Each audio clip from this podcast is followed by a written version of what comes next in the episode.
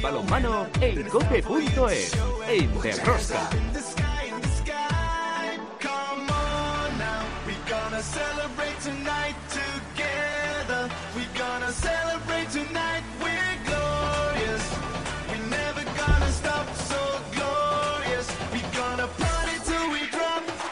Hola, hola, ya estamos aquí otra semana más con todos vosotros. ¿Qué tal estáis todos, amantes del balonmano, seguidores de Rosca? A la Liga Sobal, para terminar, le quedan dos telediarios, es decir, dos jornadas. El Vidasoa se asegura una plaza europea, el balonmano Nava y el Sinfín prácticamente salvados, mientras que Puerto Sagunto asume el descenso acompañando a Villaranda y a Cisne. Una plaza por resolver en ese descenso es la que queda y que será o para Guadalajara o Cangas de Morrazo.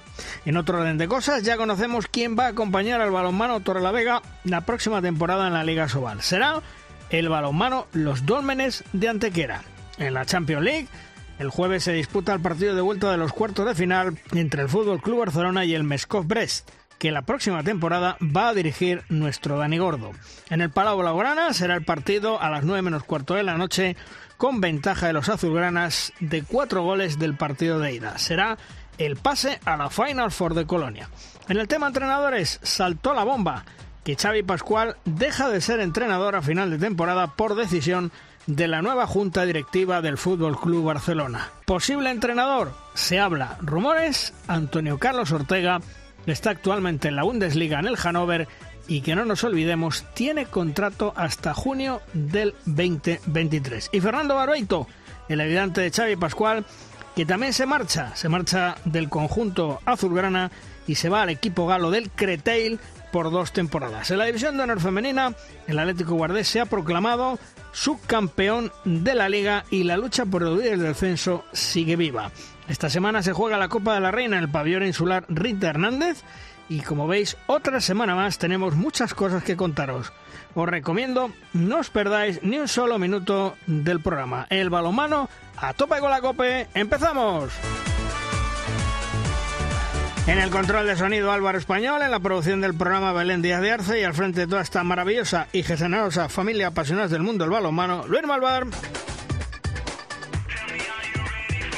En Cope Valladolid, Juan Carlos Amor. Hola, Juan Carlos. Pues muy buenas, ¿qué tal a todos? En Cope Logroño, Chema Jodra. Hola, Chema. ¿Qué tal? ¿Cómo estamos? Buenos días. Se nos ha escapado Emilio, ¿eh? Sí, se nos ha ido, se nos ha ido a, ah. dar una vuelta por las tierras, como aquel que dice. ¿eh? Bueno, yo, él, nos hizo sufrir, ¿eh? Nos hizo sufrir ayer el Cleva León, pero, pero bueno, empate a 27, clasificadas las riojanas para esa final a 4. A ver qué pasa con el grafo metal, a ver si este año nos toca ya. Bueno, pues vamos a ver si hay suerte. Que la primitiva esto. Sí, pero esto nunca se sabe. Los partidos hay que jugarlos, Chema, así que puede pasar cualquier cosa en, en esos 60 minutos. Bueno, pues nosotros como siempre comenzamos con el análisis de la jornada. Si quieres conocer toda la actualidad del mundo del balonmano, descárgate de Rosca en cope.es.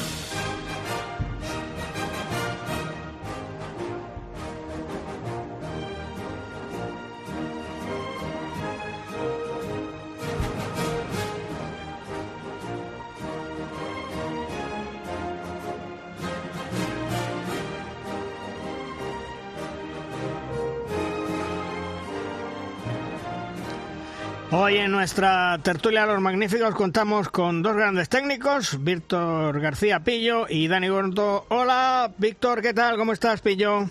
Hola, buenos días a todos. Y Dani Gordo, hola Dani, ¿qué tal? Hola, buenos días.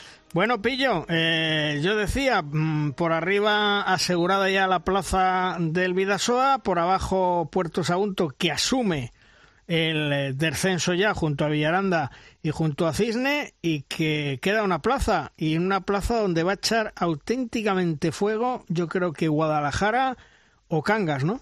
Bueno, antes de nada me vas a permitir, Luis, que felicite públicamente a Dani por su fichaje, creo que merecido y que va a ser una, una muy buena oportunidad para él para, para seguir creciendo y mejorando como entrenador. Y ya metidos en faena, pues efectivamente eh, la parte de arriba, la plaza de Vidasoa, más o menos está asegurada, aunque no matemáticamente, porque Granollers tiene seis partidos pendientes y por tanto podría llegar. Muy difícil, pero pero matemáticamente no la tiene. Y por abajo está la cosa que echa humo la derrota en extremis de Cangas en Nava y, la sorpresiva victoria de Guadalajara en León, pues le ha dado una pequeña vuelta a la tortilla y ahora Cangas frigorífico ya no depende de sí mismo y, digamos que la mano se la tiene cogida el, Guadalajara. El día 22 hay un Cangas Guadalajara que puede ser dramático. Hmm. Eh, aprovechando lo que decía Pillo, Dani, eh, enhorabuena, te vas al Mescos Bref eh, para entrenarle uno de los ocho mejores equipos de la Champions League. Mm, contento, satisfecho, ¿no? Sí, bueno, lo primero, muchas gracias, tanto a ti, Luis, como, como al buen amigo Pillo. Y bueno, pues sí, la verdad es que muy contento de esta oportunidad, con ganas de empezar el proyecto y con muchas ganas de estar allí con el equipo y poder trabajar con ellos. Mm. Se va Raúl Alonso, eh, llegas tú. Mm, bueno, ¿para cuándo, cuándo te marchas ya para allá? Bueno, eh, la idea no, está claro todavía, bueno, ellos todavía están en competición y bueno, pues hay que esperar un poco que, que acaben pues para, para colocar un poco las de cara al año que viene, pero bueno, estas, aquí se suele empezar antes, a mediados de julio el equipo empieza a entrenar porque tiene que tenemos que, que, competir en liga la liga Seja entonces, bueno, pues me imagino que sobre finales de junio, primeros de julio, pues estaré, estaré por allí. Hay que preparar temas de visado, que no son fáciles. Y bueno, pues, pues todos esos tipos, ese, ese, bueno, pues todos estos rollos de papeleos que, como siempre, pues, pues lleva mucho tiempo y los primeros días, pues habrá que estar dedicado a ello. Bueno, Pillo, te habrás dado cuenta que aquí el que viene le bendecimos. Eh, Dani Gordo se va al Mescobred, eh, Rubén Garabaya se nos va a la selección femenina china. Eh, es que vamos, vamos, trabajamos más que en la oficina al paro, ¿eh? Yo creo que, que aparte de, de, la, de, que su participación en el de Rosca, aquí lo que hay es un nivel enorme de entrenadores y, y, eso la gente que está metida, aunque sea de países tan lejanos como Bielorrusia o como China, lo sabe y por tanto los busca, ¿no? Eh, yo he hablado con Garabaya la semana pasada en su partido aquí en Cangas y estaba ilusionadísimo. Es un proyecto a muy largo plazo y difícil porque es una decisión muy complicada, no es irse aquí a Europa, sino que te vas a China, ya un país, me decía él que cualquier eh, región de China es mayor que España y que controlar eso a nivel de balonmano iba a ser complicado, pero en fin, que, que que los técnicos españoles están de moda en el mundo y, y su calidad no pasa desapercibida, es evidente, ¿no? Oye, yo tengo, yo tengo una curiosidad, lo primero felicitar, saludar a Pillo, que tal, muy buenas, y felicitar y Hola, a Dani, a Dani Gordo. Eh, Dani, no te puedes imaginar lo que me alegro, pero yo tengo una duda. Después de la experiencia de piso en, en Bardar eh, la temporada pasada, eh, ¿vas a plantilla hecha? Mm, ¿Vas a tener criterio y poder decisivo a la hora de confeccionarla? Eh, ¿Te da miedo que allí en los países del este siempre haya una cabeza por encima de ti que te diga lo que tienes que hacer? ¿Vas convencido de todo eso, no? Bueno, yo creo que es una oportunidad muy buena, como bien ha dicho Pillo. Soy un entrenador que ya llevo tiempo en todo esto, pero me considero un entrenador joven muchísimas ganas de emprender un proyecto de, esta envergadura y bueno, pues los las diferentes problemas o vicisitudes que vayamos encontrando, pues las iremos las iremos afrontando según vayan viniendo, pero para nada me vale anticiparme ni, ni ponerme en una situación bueno, pues de otros entrenadores que a lo mejor no, no, no han podido tener esa suerte, como, como bien comentabas, yo voy a ir allí, intentar hacer un trabajo de la manera más profesional posible, como siempre intentaba hacer, de la manera más honesta y luego lo que te decía, pues pues ir andar y ver, que decía mi presidente Tano Franco, andar y ver. Eh, Pillo, eh, hablabas que se le han complicado las cosas al Cángar de Morrazo. Quedan dos jornadas, quedan partidos que están aplazados. Creo recordar, por lo que tengo aquí delante, esos partidos aplazados, que le queda al Guadalajara un partido con el Granoller y no sé si le queda algún partido más, pero ahí va a estar que echa humo entre Cangas y, Guadalajara, ¿eh? porque son los que tienen todas las papeletas para, para coger una plaza. Sí, yo creo que ya más o menos está, está claro que va a ser la, la cuarta plaza, se la van a jugar ellos dos, ¿no?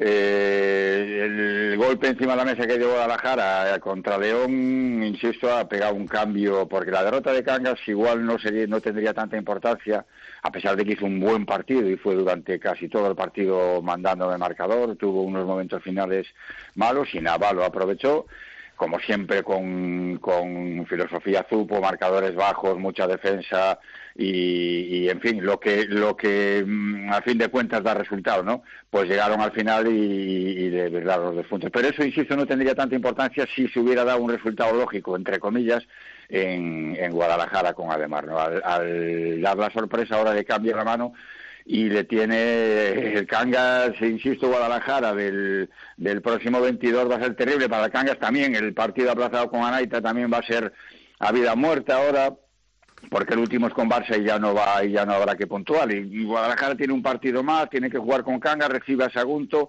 eh, juega con Cuenca en fin lo tiene muchísimo mejor el, el Guadalajara.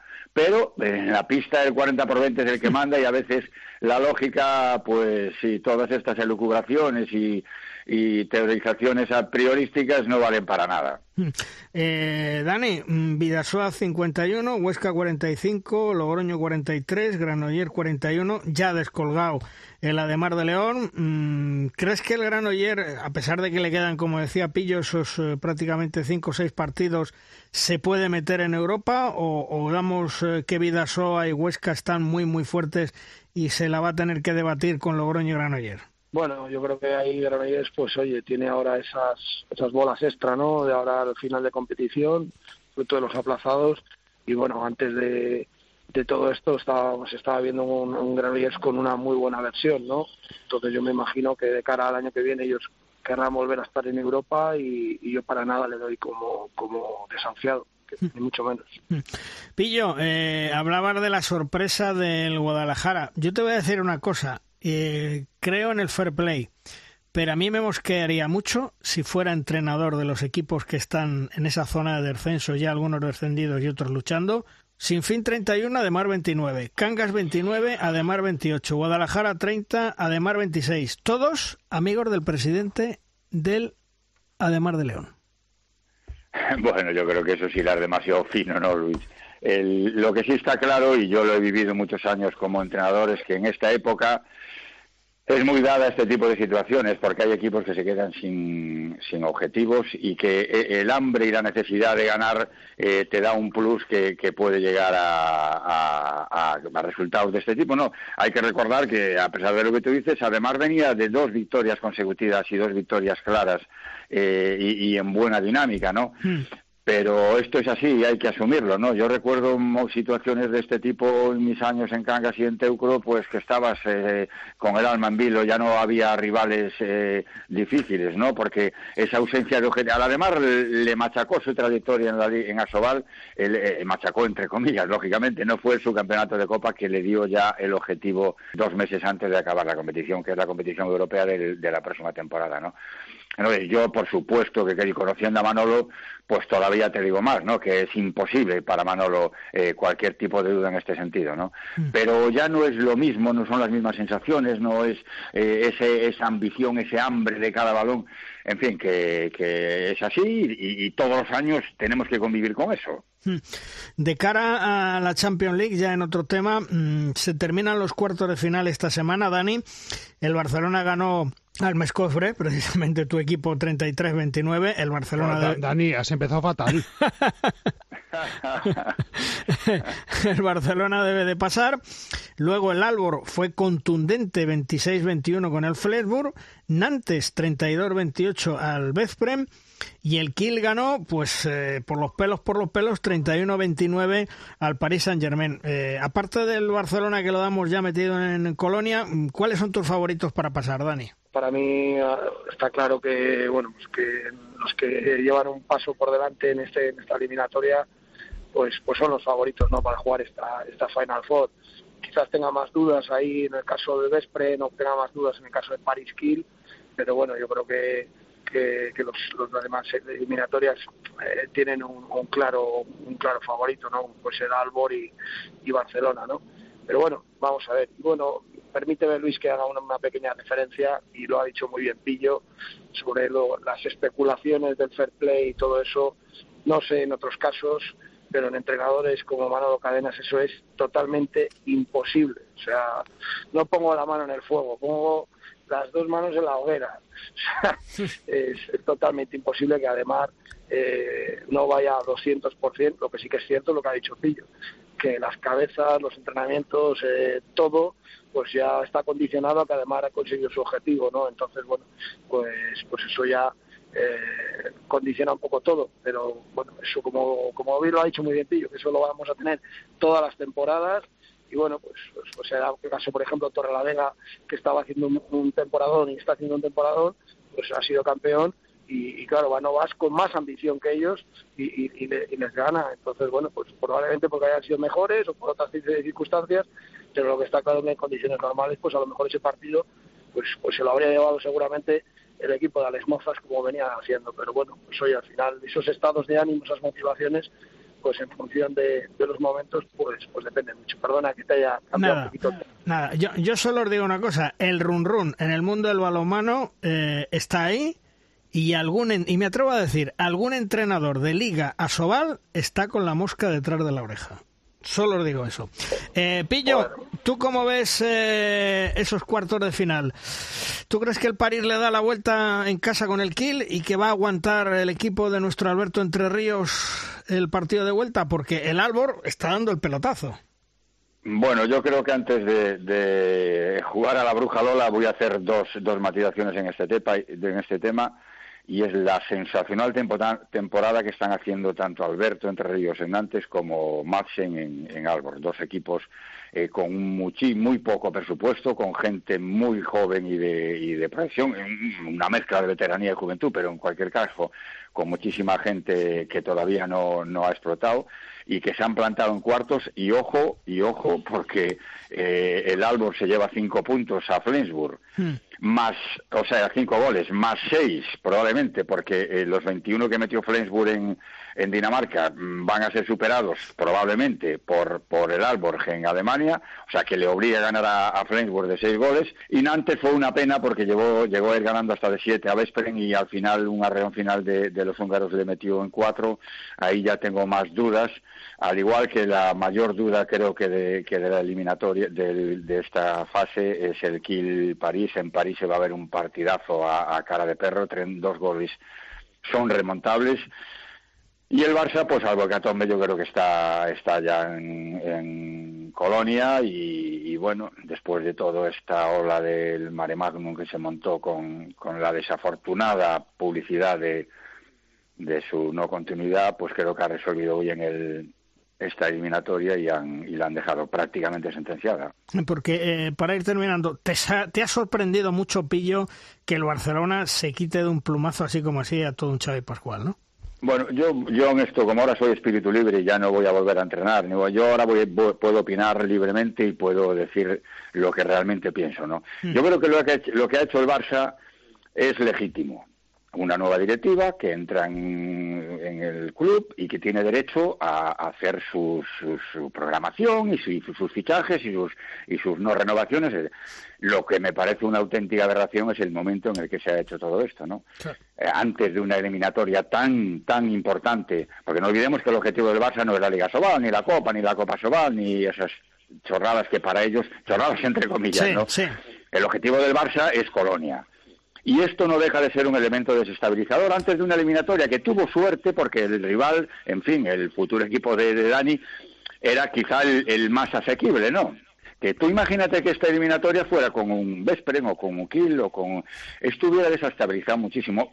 Y no olvidemos, porque por la configuración de la plantilla, son chicos jóvenes que ha fichado Pasqui, que les ha dado de mamar, que les ha eh, hecho gran, eh, mejores jugadores a lo largo de estos años, sin que, que, la relación tiene que ser muy, muy estrecha entre ellos y el entrenador. Y, a mí me parece que el momento no fue el adecuado y que esperemos que no tenga, que no tenga más consecuencias, ¿no? Dani, me imagino que a ti pues, te sorprendería muchísimo también, ¿no? Sí, bueno, sí que es cierto que como bien dice Pillo, pues había ahí un, un, un run run ahí durante toda la temporada. Y bueno, pues al final cuando, cuando ha entrado la nueva directiva, pues pues está legitimada a tomar decisiones. Está claro que para el bien de la institución, pues está claro que esa filtración de esa noticia no, no, ha, no ha sido nada buena. Bueno, pues veremos a ver. Eh, ojalá el Barcelona consiga esa Final Four deseada este año. De momento el primer paso es ganar al Mescov Brest el próximo jueves, 9 menos cuarto de la noche en el Palau Blaugrana y veremos cuáles son los rivales que va a tener en Colonia. Pillo, un fuerte abrazo. Gracias por estar con nosotros. Un abrazo. Dani, luego. enhorabuena y gracias por estar con nosotros Muchas un día más. Hasta otro día. Chao, Hasta chao. luego.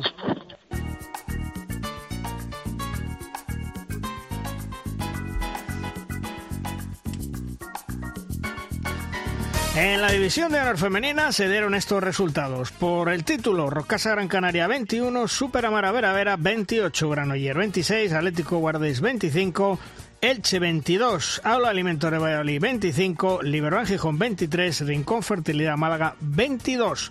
El Superamara Veravera, líder 25 puntos, le sigue el Guardés 17, Rocasa Gran Canaria tiene 13, 12 para Granoller, 11 Aula Alimentos de Valladolid, 10 para Rincón Fertilidad Málaga y Elche y cierra Liberón Gijón con 4 puntos. En la zona de la permanencia, Salud Tenerife 23, Lanzarote 20, Morbede 34, Puerto del Carmen 23, Adesal Córdoba 30, Pereda 22 y Porriño 31, Zuazo 28. En la clasificación, Salud Tenerife líder 20 puntos, lo mismo que Porriño, Zuazo 18, Adesal Córdoba 14 con 13 Arrecife, los mismos que tiene Morvedre, Pereda con 6 y cierra Puerto del Carmen con 0 puntos. Esta semana no hay liga. ¿Por qué no hay liga en la división de honor femenina? Pues porque está la Copa de Su Majestad la Reina en ese pabellón insular Rita Hernández. En cuartos de final, el viernes, Rincón Fertilidad Málaga Super Amara Vera Vera, Elche frente a Granoller,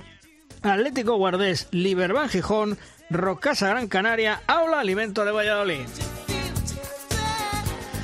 Y ahora es el momento en derrosca de nuestra firma invitada. La firma nos llega esta semana de la estilográfica de uno de los mejores analistas dentro del mundo del deporte, como es Anselmo Ruiz de Alarcón. Anselmo siempre toca temas relevantes e interesantes dentro del mundo del balonmano que nos hacen ver cosas que habitualmente pasan desapercibidas. Hola Anselmo, ¿qué tal? Muy buenas. Buenos días, Luis. Bueno, ¿sobre qué nos hablas esta semana, Anselmo? Sobre las pérdidas, Luis, tuvisteis una conversación muy interesante la semana pasada con Ángel Sandoval sobre esta faceta del juego y tomo vuestro testigo para profundizar en él. Pues vamos allá, Anselmo. Pues el tipo de informe estadístico que suele recibirse o generarse al finalizar los partidos indica el número total de pérdidas que los equipos han tenido. Un enfoque que nos permite progresar en ese sentido es el que realiza un sencillo cálculo que otorga el porcentaje respecto al total de posesiones. Es decir, no es lo mismo tener 12 pérdidas en un partido de 50 posesiones que en uno de un ritmo más alto a 60 posesiones.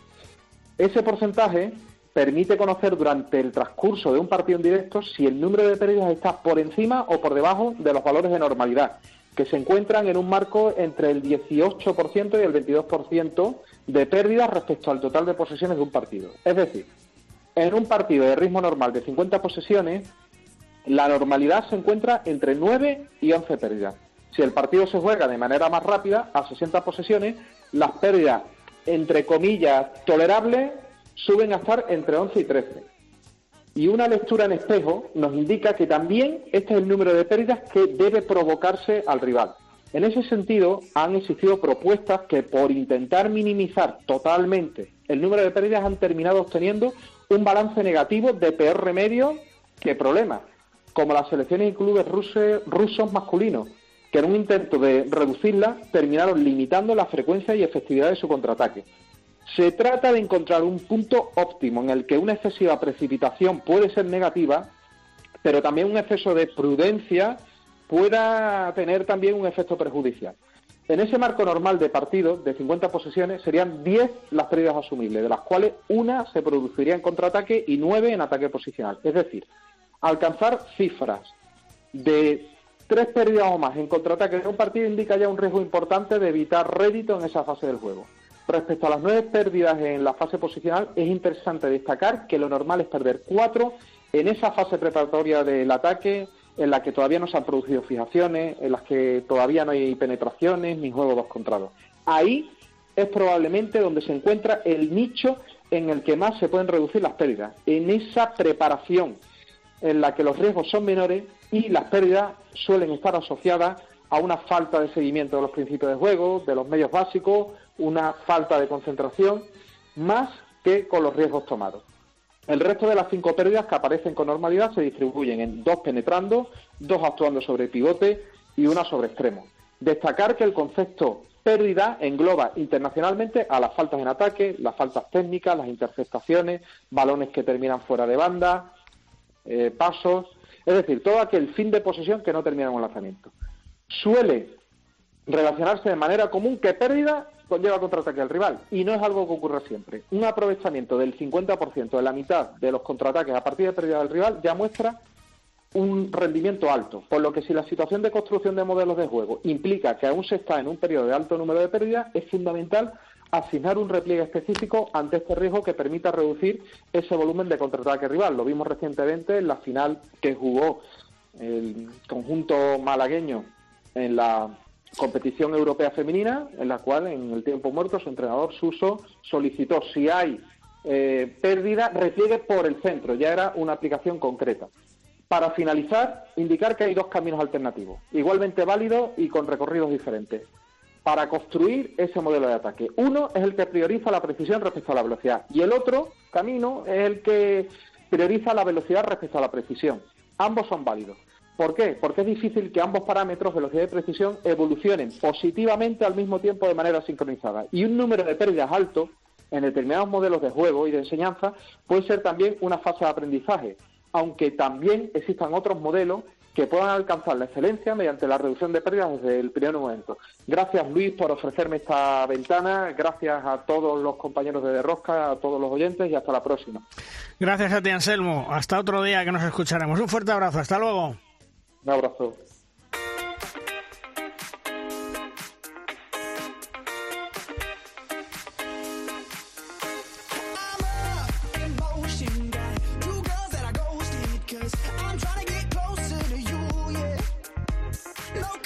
La pareja de colegiados canarios e internacionales españoles, Ángel Sabroso y Óscar Aluí, van a pitar sus terceros Juegos Olímpicos. La IHF los ha designado en esas 16 parejas que van a estar presentes en Tokio. Esta pareja de colegiados son los máximos referentes hoy en día y ya desde hace casi una década en el arbitraje español y mundial. Hola Ángel, ¿qué tal? Muy buenas. Hola, muy buenos días. Bueno, creo que ya hace eh, 31 años que comenzaste a pitar. La ilusión era ir a unos Juegos Olímpicos y vas a por los terceros, Ángel. Sí, la verdad que nadie podía imaginarlo cuando empecé. Empecé yo, empecé muy jovencito. En mi caso es un poco, un poco extraño. Empecé con, con 12 años a arbitrar y, y en cuanto me enganché a este mundo del balonmano y del arbitraje, pues siempre tuve la, la ilusión, el sueño de poder ir a los Juegos Olímpicos y, la verdad que ahora afronto los terceros y era algo inimaginable cuando, cuando comencé. He tenido esa suerte y, bueno, y voy junto con Oscar a por nuestra tercera cita, cita olímpica e intentar disfrutarla al máximo. Mm, porque los Juegos Olímpicos, eh, Ángel, son el evento deportivo más importante para un deportista, sin lugar a dudas. Para mí, por supuesto que sí. Es de las pocas eh, ocasiones, eventos, circunstancias que, siguen uniendo a este, este, mundo nuestro tan loco y tan disparatado y que sin embargo somos capaces cada cuatro años de, unirnos todos y ponernos de acuerdo para que en una única ciudad se concentren todas las disciplinas deportivas, se concentren los mejores deportistas de, de cada deporte, se construya una ciudad olímpica específicamente para ese evento. Y bueno, desde luego es de una magnitud y de una importancia que bajo mi punto de vista supera cualquier otro evento que se desarrolle en nuestro planeta, ¿no? Y para un deportista es un, es un sueño el poder estar en esa cita. Porque además eh, van a ser unos Juegos Olímpicos muy especiales tanto para ti como para Oscar. Sí, por todo, ¿no? Porque, pues bueno, lo que ha pasado, la situación tan tan difícil y tan extraordinaria que estamos viviendo, unos Juegos Olímpicos que se tenían que haber celebrado el verano pasado, que a unos pocos meses de, de su celebración, pues se caen evidentemente por la, por la situación de la pandemia mundial por el COVID, que este año pues se van a celebrar con un esfuerzo enorme por parte de todos, que además son nuestros terceros, que tenemos ya una cierta edad, que tenemos ya un cierto recorrido y que tenemos muy claro que estos van a ser nuestros últimos Juegos Olímpicos, ¿no? ya no tendría sentido el aguantar otro ciclo olímpico más, aunque por edad podemos, porque tanto Oscar como yo todavía estamos dentro del cupo, yo tengo 43, Oscar tiene 44, reglamentariamente la edad máxima de arbitraje es los 50, pero sí que sabemos que otro ciclo olímpico, eh, bueno, pues supone un esfuerzo, motivación, dedicación, que, que, que, no hay que faltarle el respeto ni a nuestra competición nacional ni a la competición internacional y hay que estar siempre a, a 100% cuando estamos dedicándonos a esto. Y bueno, esto será una despedida de la cita olímpica y sabemos que después en París 2024 no vamos a estar, así que lo vamos a vivir de forma muy especial. Es decir, que en Tokio se cierra definitivamente un ciclo como árbitros de Ángel Sabroso y Óscar Raluí, por lo menos a nivel olímpico, ¿no? Sí, a nivel olímpico seguro, ¿no? Eh, eso lo tenemos más que decidido, ¿no? Bueno, ya cuando terminamos los Juegos Olímpicos de Río en 2016, además tuvimos la enorme fortuna de poder arbitrar la final masculina, pues teníamos una conversación y éramos muy, muy jóvenes todavía y, bueno, dice, oye, aquí hay mucho que dar, nos sigue ilusionando mucho esto. Hay que tener en cuenta que los árbitros de balonmano no somos profesionales de esto, que además Oscar y yo tenemos el hándicap del coste de vivir en el paraíso, vivimos en las Islas Canarias y es maravilloso, pero, pero al final también supone un esfuerzo extra de conexiones, vuelos, días y viajes más largos y siempre tenemos que estar más tiempo fuera de casa que el resto de compañeros. Tenemos que dar cuentas en nuestros trabajos, tenemos familias. Entonces, bueno, eh, cuando terminó Río dijimos cuatro años más y vamos a por los Juegos Olímpicos de Tokio. Se ha cumplido eso y ahora cuando termine Tokio, pues, pues tendremos que sentarnos y ver bueno, que sí, esta creo que puede ser un buen momento de, poder decir adiós, pero bueno, es alguna conversación que tenemos todavía pendiente también con los máximos responsables del arbitraje internacional y nacional, y que tenemos, por supuesto, Oscar y yo, pero sí que creemos que es una buena manera de cerrar una, una etapa de nuestra vida que ha sido eh, fantástica, muy exigente, pero fantástica, que hemos sido muy afortunados. Y desde luego olímpicamente hablando no vamos a estar en, eh, optando a ir a París, eso seguro, y después ya veremos qué pasa a nivel competiciones internacionales y Liga Sobal y Liga BF, Liga Liga Liga Guerreras Iberdrola, Liga Liga Real Federación Española de Balonmano. Bueno, tendremos que hablar, pero es muy probable también que tomemos una decisión de poner ya un punto y aparte y dejar mucho espacio a otros compañeros que lo están haciendo fantásticamente bien. Oye, pitar cada encuentro en unos Juegos Olímpicos es una final en sí misma. Sin duda. Eh, generalmente pitar cualquier partido en competiciones internacionales, también los partidos de, liga en España, cuando se están jugando tantas cosas, hay que afrontarlo como, como el partido más importante que tenemos entre manos.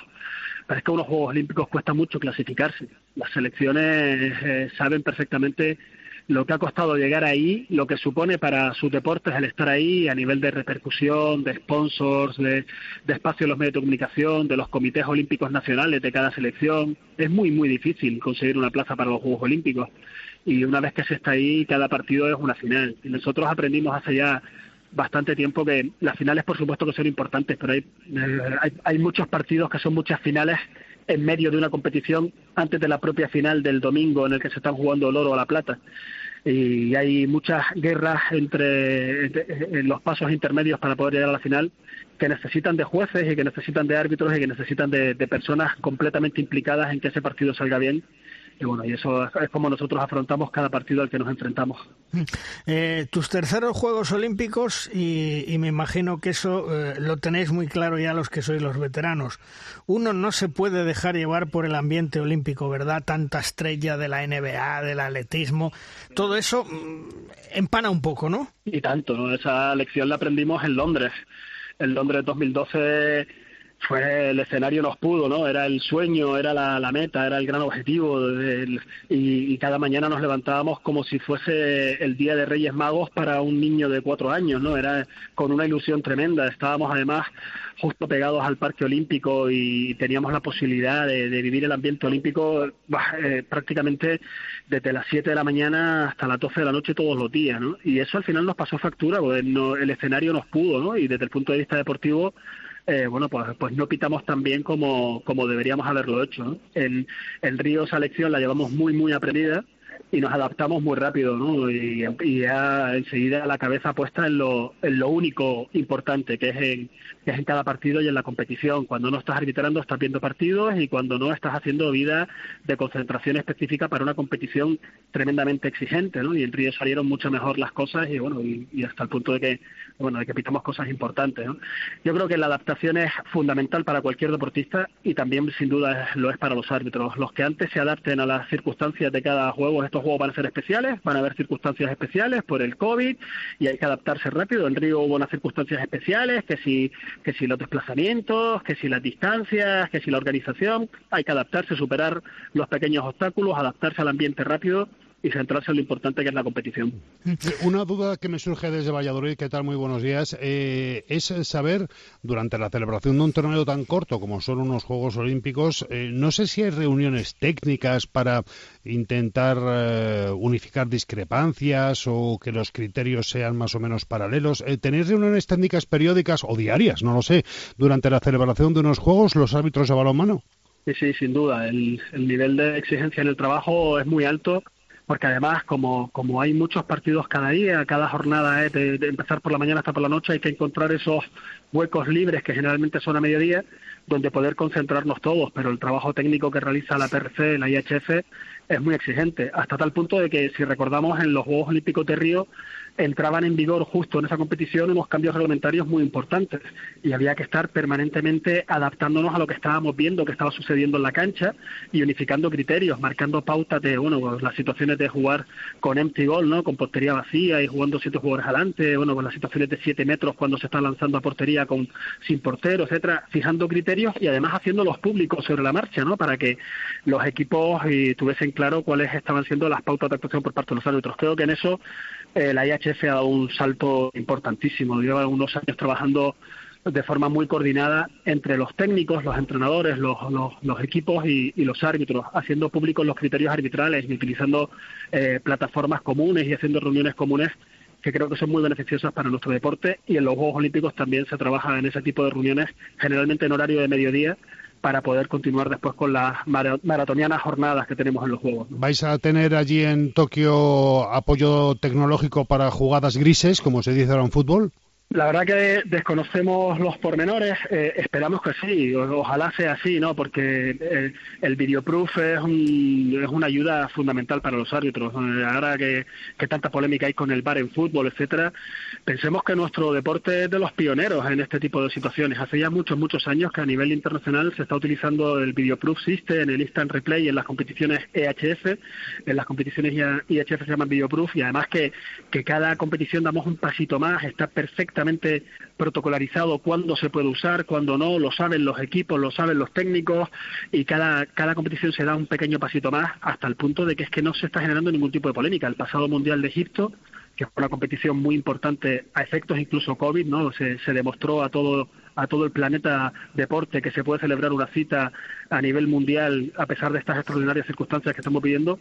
El videoproof se, se usó muy poco, de forma muy rápida y siempre de forma muy eficaz.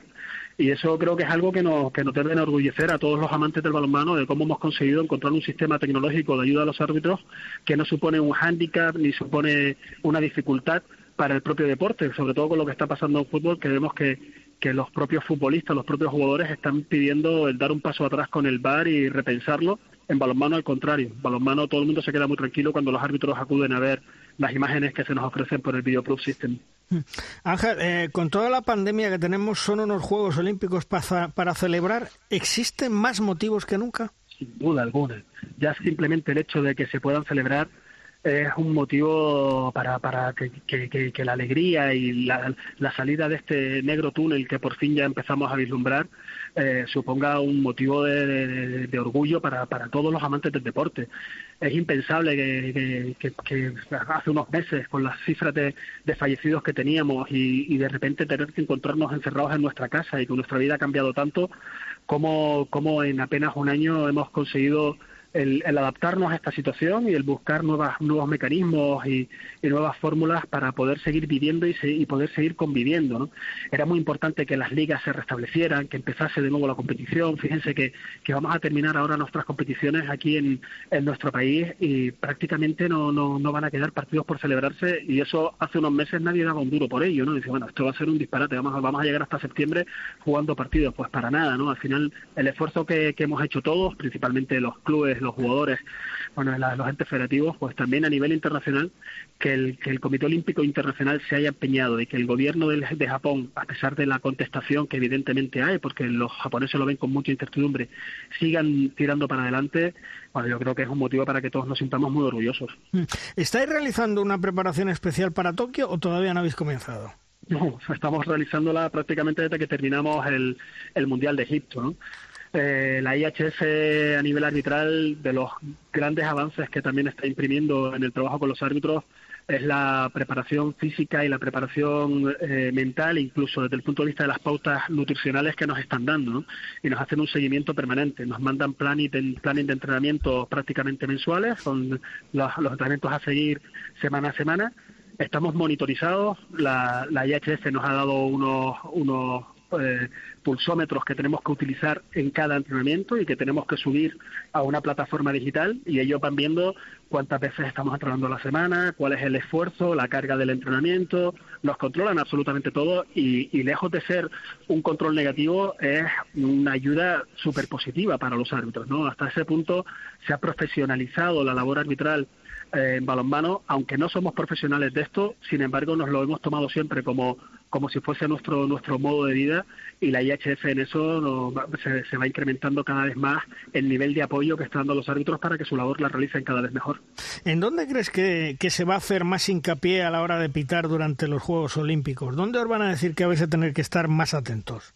Yo creo que poco van a cambiar las pautas que generalmente a nivel internacional siempre nos marcan, ¿no? Eh, si vemos la evolución de nuestro juego durante los últimos años, en las últimas citas internacionales, que son las que marcan la tendencia a seguir por el resto de competiciones en cada país, siempre la protección de la salud del jugador, eh, un juego sin violencia, un juego sin dureza, bueno, pues es una pauta que llevamos marcando durante la última década y que, y que se está marcando muy, muy bien y después el otro el otro gran factor que está haciendo que nuestro balonmano cada vez sea más espectacular es el alto ritmo de juego eso es un valor a proteger el saque de centro rápido el, el pitar solamente las faltas que merecen ser pitadas un juego pasivo cada vez más exigente. Al final tenemos un partido de balonmano en el que tenemos a los espectadores enganchados desde el minuto cero hasta el minuto 60, ¿no? Eso es lo, ese es el gran objetivo, que no haya tiempo para cambiar el canal del televisor, que no haya tiempo a que se aburran, ¿no? Que puede pasar cualquier cosa y cada vez goles más espectaculares, paradas más espectaculares, que no, que no, que no tengamos eso que estamos denominando en los trabajos que estamos haciendo de hacia dónde camina el balonmano, el walking handball, ¿no? El balonmano caminando, sino que sea siempre de una alta intensidad. Eso exige, por supuesto, a nivel físico a los, a los jugadores, pero de ahí también las facilidades para que cada vez haya más gente en el banquillo, para que los cambios se produzcan de forma más rápida. Yo creo que esas son un poco las, las líneas que se llevan trabajando los últimos años y no creo que haya muchas variaciones en el, en el próximo campeonato olímpico. ¿Y cómo ves a los hispanos y a las guerreras en los Juegos Olímpicos? ¿Crees que nos pueden dar una alegría?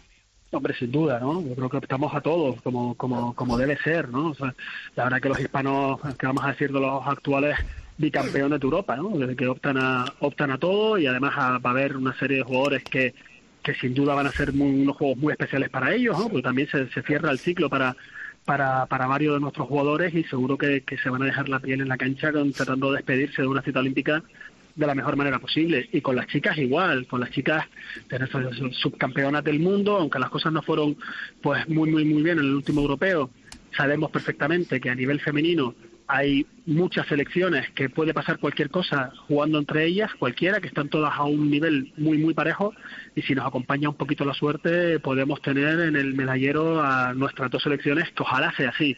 Ojo, y saben perfectamente que, que siempre lo decimos, y además lo decimos con absoluta sinceridad. Ojalá en las dos finales tengamos a las guerreras y a los hispanos, y nosotros podamos estar, Oscar y yo, disfrutando de esas finales en la grada, ¿no? Porque sería fundamental para nuestro deporte, que necesita crecimiento, que necesita sponsors, que necesita apoyo y al final los éxitos te dan esa repercusión mediática que hace que cada vez más gente apueste por nuestro balonmano y, y para nosotros sería una alegría enorme que tengamos a nuestras dos selecciones jugando las finales olímpicas.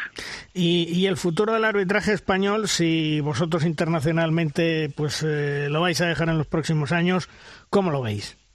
Más que garantizado, ¿no? Fíjense que tenemos eh, dos parejas más IHF, que son Andreu Marín, Ignacio, Ignacio Llorente, que tenemos a, a, John Bustamante y a Javier Álvarez, que también es otra pareja IHF, que han pitado ya finales de mundiales, uno de ellos ha pitado finales de mundial femenino, el, los otros han pitado final de mundial junior masculino, es decir, el nivel del arbitraje español es un nivel muy alto desde hace muchos, muchos, muchos años, antes de que llegásemos Oscar y yo a esto, ya Pedro y Ramón, Vicente y Tono, teníamos una, una, serie de parejas marcando pauta a nivel internacional que nosotros hemos tenido la suerte de, seguir y que cuando no estemos nosotros, otros compañeros van a seguir de forma mucho más, más, brillante que, Ángel y Óscar, sin ningún tipo de duda. Pero lo importante también es que por debajo en la cantera siga viniendo gente, ¿no? Y creo que, que ahí pues también podemos estar tranquilos porque cada vez vemos parejas más jóvenes que están llegando a la Liga Sobal, parejas jovencitas con mucho futuro por, por delante que por supuesto hay que trabajar con ellas y la base del éxito no hay más secreto que el trabajo diario y creo que España se sigue haciendo las cosas bien, no vamos a notar eh, caídas ni diferencias en las parejas españolas a nivel internacional. Bueno, yo decía antes que tanto Ángel Sabroso como Óscar Luis son los colegiados de máximo referente ya desde hace más de una década en el arbitraje español y mundial no es por nada. El partido más duro de cuartos de final de la Champions League, ese partido de vuelta, París Saint-Germain Kiel. Imagínense quién lo pita. Un tal Raúl López y un tal Sabroso Ramírez. Menudo toro que lidiar pasado mañana, ¿eh, Ángel? Sí, la verdad que la cabeza puesta en ese en ese partido desde hace ya una semana y pico, ¿no? Estamos haciendo una preparación específica y, bueno, va a ser un partido evidentemente a vida o muerte, porque no puede no puede ser de otra manera y ya él se demostró en el partido de ida, un marcador muy apretado, muy ajustado y vamos para allá el miércoles a, intentar hacer las cosas lo mejor posible para que gane el mejor, se clasifique el mejor y sobre todo la gente vea un buen espectáculo que es lo que lo que deseamos todos. Pues lo dicho, Ángel Sabroso, Oscar Luis, la mejor pareja del mundo, pitan los partidos más complicados porque es eh, la pareja en la cual se confía porque son, insisto, los mejores. Ojalá, Ángel, aunque os retiráis del tema olímpico podáis seguir un poquito más en Liga Sobal, en competiciones internacionales, aunque eso ya evidentemente depende de vuestra circunstancia, de vuestra familia, de vuestro trabajo, pero por lo menos eh, si sigáis un poquito más sería poder disfrutar de ese arbitraje que hacéis en las canchas.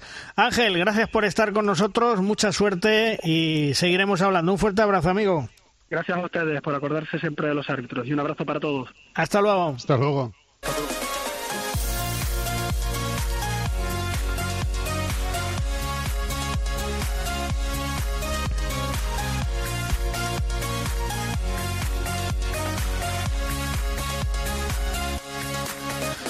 El balonmano Torrelavega ha logrado a falta de tres jornadas para terminar su primer ascenso a la Liga Sobal y todo ello ha llegado de la mano de un joven entrenador como es Alex Mozas. Será el segundo equipo de Cantabria en la máxima categoría del balonmano español. El balonmano Torrelavega ha realizado una gran campaña y vamos a charlar con su técnico Alex Mozas. Hola Alex, ¿qué tal? Muy buenas. Hola, muy buenas. Bueno, la campaña mm, la podemos catalogar de impecable. Sí, bueno, eh, la, verdad es que en una liga como La Plata, que es tan igualada como sabéis, bueno, haber llegado y ascender a falta de tres semanas eh, tiene mucho mérito. Mm. Varios años intentando subir a Sobal y por fin se sube. ¿Cómo se ha vivido en Torrelavega en éxito? ¿Os paraban por la calle, os felicitaban? Cuéntame un poco, Alex.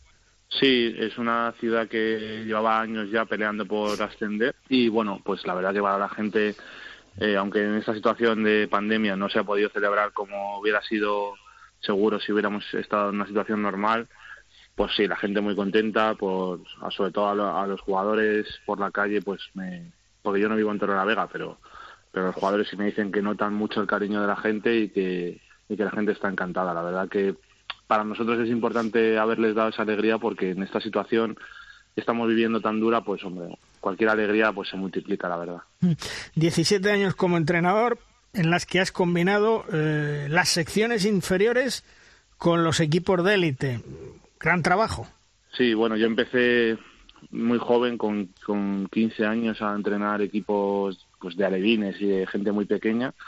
Y en estos últimos cinco años, pues he entrenado en, en, en, División de Honor Plata, los dos primeros años en Alcobendas y ahora estos tres en, en Torre la Vega. Y bueno, la verdad que he tenido experiencias de todo tipo y, y para, para la edad que tengo, digamos que bueno, he podido vivir muchas cosas, tanto buenas como malas, y, y, estoy contento con cómo va la cosa, la verdad que no me puedo quejar. Mm. Porque tu objetivo creo que siempre ha sido eh, aportar tus conocimientos y trabajo para mejorar desde la base al primer equipo, es decir, que lleve un escalafón, ¿no? Sí, yo no soy el perfil de entrenador quizá como, como puede haber de, en Asobal, pues entrenadores que han sido jugadores y que, y que directamente prácticamente pues tienen la oportunidad de entrenar arriba. Mm, yo he, tenido que entrenar siempre a la base y además me encanta. Y eso nunca te olvidas, ¿no? Al final he estado como formación en, también en un club como Alcobendas, que es un club de, de base, y eso pues digamos que lo lleva siempre contigo, ¿no? Eh, intento aquí en Torrelavega pues trasladar un poco el modelo de Alcobendas de, de intentar llevar jugadores de la base a la, a la élite y ese, eso vaya a ser siempre mi forma de entrenar, porque al final es como te han enseñado, como te han formado y nunca voy a cambiar eso. ¿Podríamos decir que eh, el correr, la velocidad, eh, son las claves en los esquemas de Alex Mozas? Sí, sin duda. El, el, digamos, la solidez defensiva y luego el intentar correr cada, cada acción. Cada vez que recuperamos el balón, ya nos hayan metido gol o, o hayamos defendido bien, siempre intentar que, el gol venga, venga lo antes posible. Intentar correr, evidentemente, con un criterio y con unas normas, pero siempre darle muchísimo ritmo al partido. Hmm. ¿El puesto de, entrenador eh, es relevante dentro del organigrama del club como el Torrelavega o, o pasa como en otros equipos? No, aquí le dan muchísima importancia. Eh, es una de las cosas que a mí me llamó eh, la atención y, y, que me hizo decidirme por venir aquí porque digamos que el entrenador es un poco el que articula todo lo demás del club y bueno, aquí la verdad que te dan mucho mucha responsabilidad, pero también te dejan trabajar y, se, está muy bien aquí. Es un, un club en constante crecimiento y sobre todo, pues como te decía, articulado todo en la figura del entrenador.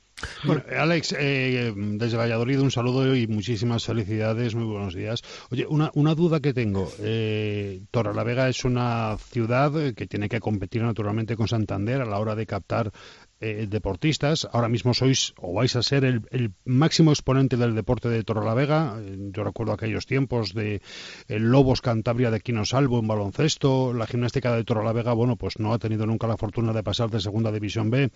Eh, ¿Vais a ser o esperáis ser un reclamo para todos esos chavales que pasen a engrosar vuestra, vuestra cantera? Y es más, ¿Torrelavega como tal da para mantener una estructura de cantera o hay que buscar en las localidades de alrededor o en la misma capital eh, chavales para, para poder competir con una mínima fiabilidad en los equipos inferiores? Bueno, yo entiendo que evidentemente este ascenso pues va a ayudar a que, a que haya todavía más niños. Pero bueno, antes de la pandemia, la realidad es que teníamos aproximadamente 400 niños en, en la cantera, con lo cual pues es un número altísimo. Eh, probablemente, bueno, no, seguro que éramos el deporte con más con más niños de, de la ciudad y bueno, eso también quiere, quiere decir que se hacían las cosas muy bien antes del ascenso. Evidentemente espero que ahora, estando en Asobal, pues eh, seamos un poco quizá el, equipo referente y que todavía vengan más jugadores a más niños, vamos, pero nos gustaría que fueran de la ciudad, no, nosotros no queremos fichar a jugadores de otros sitios, sino que la idea que tenemos es que cada ciudad o cada población pues trabaje su cantera y que luego eso a la larga va a ser bueno tanto para Sinfín como para nosotros por el hecho de que se formen jugadores que puedan llegar a jugar en Nasoval y, y cuando sean senior ya pues poder captarlos. Pero has, mencionado a Sinfín. Eh, ahora mismo a la hora de de ese reclamo de jugadores os habéis convertido un poco en su competencia, ¿no? No sé si sois complementarios o no. Sí, al final ellos tienen una piscina de jugadores, digamos, muy grande por, porque al final Santander es muchísimo más grande que Torre la Vega. Nosotros, evidentemente, no nos planteamos eh, entrar en, una competencia con ellos a nivel de jugadores. Como te digo, nuestra filosofía es otra, es intentar que los niños de Torre la Vega jueguen en, al balonmano y que cuando se formen eh, y nosotros pues, si seguimos en Asobal o estamos en Plata o donde estemos, pues poder tirar de ellos. No, no creo que seamos competencia para Sin Fin, ni, ni muchísimo menos, vamos. ¿La estructura del club, mm, Alex, va dando pasos firmes y profesionales poco a poco? Sí, de, como me encontré yo el club cuando llegué a lo que hay ahora es una diferencia brutal porque la directiva, sobre todo encabezada en la figura del gerente de Alex Gómez, que, que trabaja y tiene una mentalidad muy ambiciosa eh, sin gastar nunca más de lo que se tiene, que es algo muy importante aquí podemos decir que no se le debe nada a nadie y eso es importantísimo, eh, pues ha, mejorado mucho, como te decía. Yo desde que llegué, pues eh, tenemos un preparador físico, tenemos dos fisios, tenemos un pabellón que se va construyendo un poquito em, para profesionalizarlo con una tienda propia, con sala de vídeo, con que todo eso no estaba antes. Entonces nos han hecho un gimnasio también, también gracias al, a, las gestiones del concejal de deportes. Y yo creo que bueno ellos ven que, que nosotros deportivamente pues vamos dando el callo y que para seguir creciendo pues necesitamos un poco mejorar tanto a nivel de estructura de personas como de como material, ¿no? Y, la verdad que se van dando pasos. Todavía falta mucho, yo creo, para llegar a, a conseguir ser un club de verdad que puedas decir que es profesional, pero pero vamos poco a poco y, yo creo que se conseguirá. Y lo importante, Alex, eh, las ayudas económicas van a llegar de cara al año que viene, por lo menos la esperanza de que lleguen, ¿no? Claro, yo entiendo, bueno, según lo que va, claro, ahora con la euforia de haber subido y demás, pues todo el mundo te dice que sí, eh, pero también te digo una cosa, yo esta vez sí que me creo que aquí nos van a apoyar porque están todo el mundo tan detrás de nosotros empujándonos y apoyándonos que creo que sí que se va a dar esas ayudas y que vamos a poder al menos pues bueno hacer un equipo competitivo y poder intentar pelear no pelear por no descender que es el objetivo del año que viene mm. estar en la selección española juvenil como técnico mm, te hace crecer y, y evolucionar y avanzar mucho más como entrenador Sí, porque como te decía antes, eh, creo que el, para un entrenador el poder vivir distintas experiencias, eh, ya sean buenas o malas, no hablo de ganar o perder, sino de vivir las experiencias, como entrenar todas las categorías como yo he entrenado, tanto en chicos como en chicas, eh, haber entrenado también selección de Madrid, haber entrenado con la selección nacional juvenil, pues eso es lo que te hace es ver un poco todos los ámbitos de, lo que es el deporte y sobre todo aprender mucho y, y aprender a gestionar distintas situaciones. Y yo creo que eso, eh, para mí que soy joven todavía, pues eh, mi formación es, es muy positivo. Mm. Llegaste con un contrato de dos temporadas, creo recordar que renovaste por uno más, eh, renovación asegurada.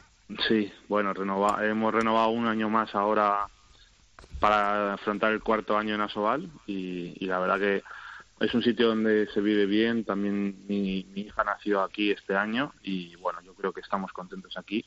Y por lo menos el, año que viene en Asobal intentar consolidar el equipo y bueno, luego ya, ya veremos. Mm.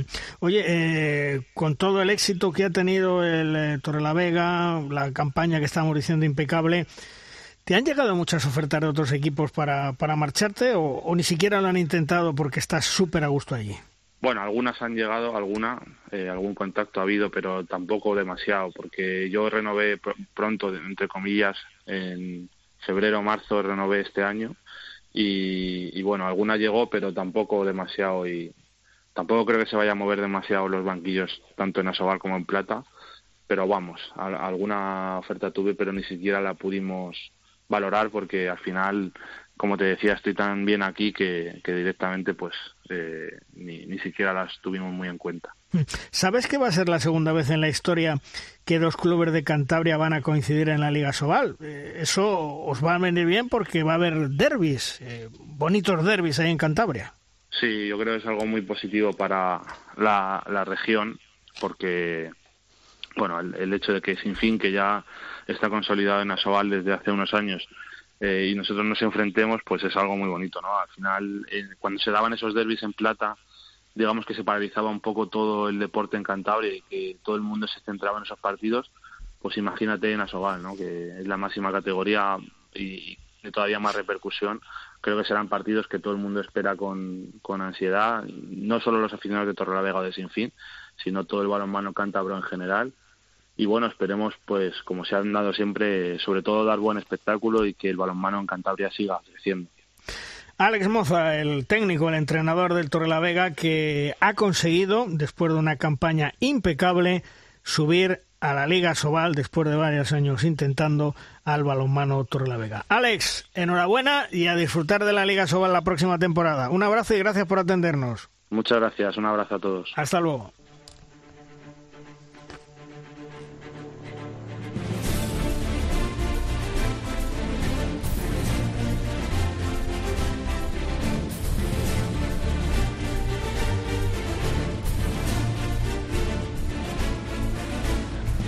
Llega de rosca nuestro tiempo de debate.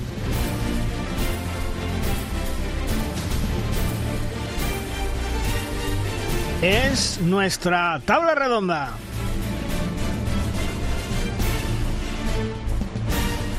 Una tabla redonda que cuenta con dos grandes compañeros, dos grandes profesionales y sobre todo lo más importante, dos grandes amigos. Javi Izu, compañero de Radio Nacional de España en Pamplona. Hola Javi, muy buenas. Hola, ¿qué tal? Muy buenas. Y también Ángel Cárceles, la voz del balonmano femenino en televisión española. Hola Ángel, ¿qué tal? Muy buenas. ¿Qué tal, Luis, compañeros? Muy buenas. Bueno, eh, vamos al lío. Xavi Pascual no sigue en el Barcelona. Esto es de locos, Javi. Esto no nos lo esperábamos ninguno. Se equivocan, aciertan. Pillo antes decía, bueno, llega una junta directiva, es legal que hagan lo que quieran, pero no es el momento. ¿Pero de quién es la decisión? ¿Tú lo tienes muy claro que es el del club eh, o es Pasqui el que el que ha dicho ya hemos cumplido eh, con creces, ¿no? No, yo tengo la impresión de que ahí hay maniobras orquestales en la oscuridad. es que Pasqui y, Fernando Barbeito que se va a Cretel, si no recuerdo mal. Sí, sí, sí, se va a Cretel las temporadas, sí, sí. Eh, no sé, igual eh, Ángel tiene información más, más privilegiada yo quiero pensar, cercanía. Javi, fíjate, yo quiero pensar que si es decisión de Pasqui, no se sabría todavía. Habría esperado a, a, después de Colonia. Eso también es verdad. Ángel, ¿qué sabes? Yo sé lo mismo que sabéis vosotros, estoy absolutamente estupefacto, es decir, que me quedé en estado de shock cuando leí la noticia a través de los compañeros de, Mundo Deportivo. Eh, es una noticia que evidentemente filtrada, enhorabuena por la exclusiva para este rotativo, pero no se hacen así las cosas. Es decir, Xavi Pascual tuvo que salir al día siguiente, antes de un partido tan importante como es eh, el de cuartos de final ante el Mexco Press en Bielorrusia, a decir, bueno, sí, es verdad, ya ha salido, mm, ya confirmo que evidentemente esto es cierto, que acá que hemos llegado a un acuerdo con el presidente para acabar, o sea, rescindir el, año de contrato que, le quedaba y eh, a finales de temporada haremos una rueda de prensa conjunta con el presidente Joan Laporta y allí podréis eh, preguntar y explicaremos todos los detalles. Como bien dice Luis, hombre, mm, muy normal no es, muy normal no es. Eh, no es normal ni en las formas ni en el fondo. Un entrenador mm, al que se le puede reprochar que solo ha ganado dos Champions eh, en nueve años. Oiga, son 59 títulos. Si gana la Champions este año serán 60. Que la Liga Sobal no es muy competitiva. Eh, excusas, excusas y más excusas. Huele eh, a, los que evidentemente no estamos metidos en el ajo a, cosa rara, es decir, mm, a algo anormal, a, cuentas pendientes, a retribas de derivas del pasado. Vaya usted a saber, ¿no? En cualquier caso, todo apunta en una única dirección y, lo supongo que a final de temporada pues eh, ampliaremos mucho más, más detalles. Es que posiblemente... Lo, cierto es que sea de una manera o sea de otra, mm, lo que es difícil de entender es cómo eh, salta la noticia. O sea, bueno, no quiero matar al mensajero, lógicamente enhorabuena a los compañeros, no digo el, eh, el que se haga oficial eh, la salida cuando te estás jugando tantas cosas. Sí, pero es que la oficialidad, como dices, la ha tenido que hacer vía Mundo Deportivo, porque Mundo Deportivo es el que canta y, y luego Pasqui al final dice, bueno, ¿para qué vamos a alimentar el rumor? Claro. Oye, sí es verdad, ya está. Eh, no sé, ahí es donde queda un poco descuadrado. No, no, estamos de acuerdo que cuando hay nueva junta directiva, después después de unas elecciones en un club como el Fútbol Club Barcelona, eh, bueno, pues todos los presidentes tienen un gabinete de asistentes en cada sección que, eh, que, supongo que serán de su confianza, pero yo particularmente, si yo fuera Joan Laporta, la última sección que me plantearía tocar en cuanto a cuerpo técnico sería el balonmano, ojo, a nivel deportivo, a nivel personal y humano, yo no tengo suficientes eh, datos como para evaluar si ha podido venir por ahí o no la, la, cosa, pero ahora mismo, mm, si hay una sección que yo no tocaría, incluyendo fútbol, rugby, hockey, atletismo, sería el balonmano.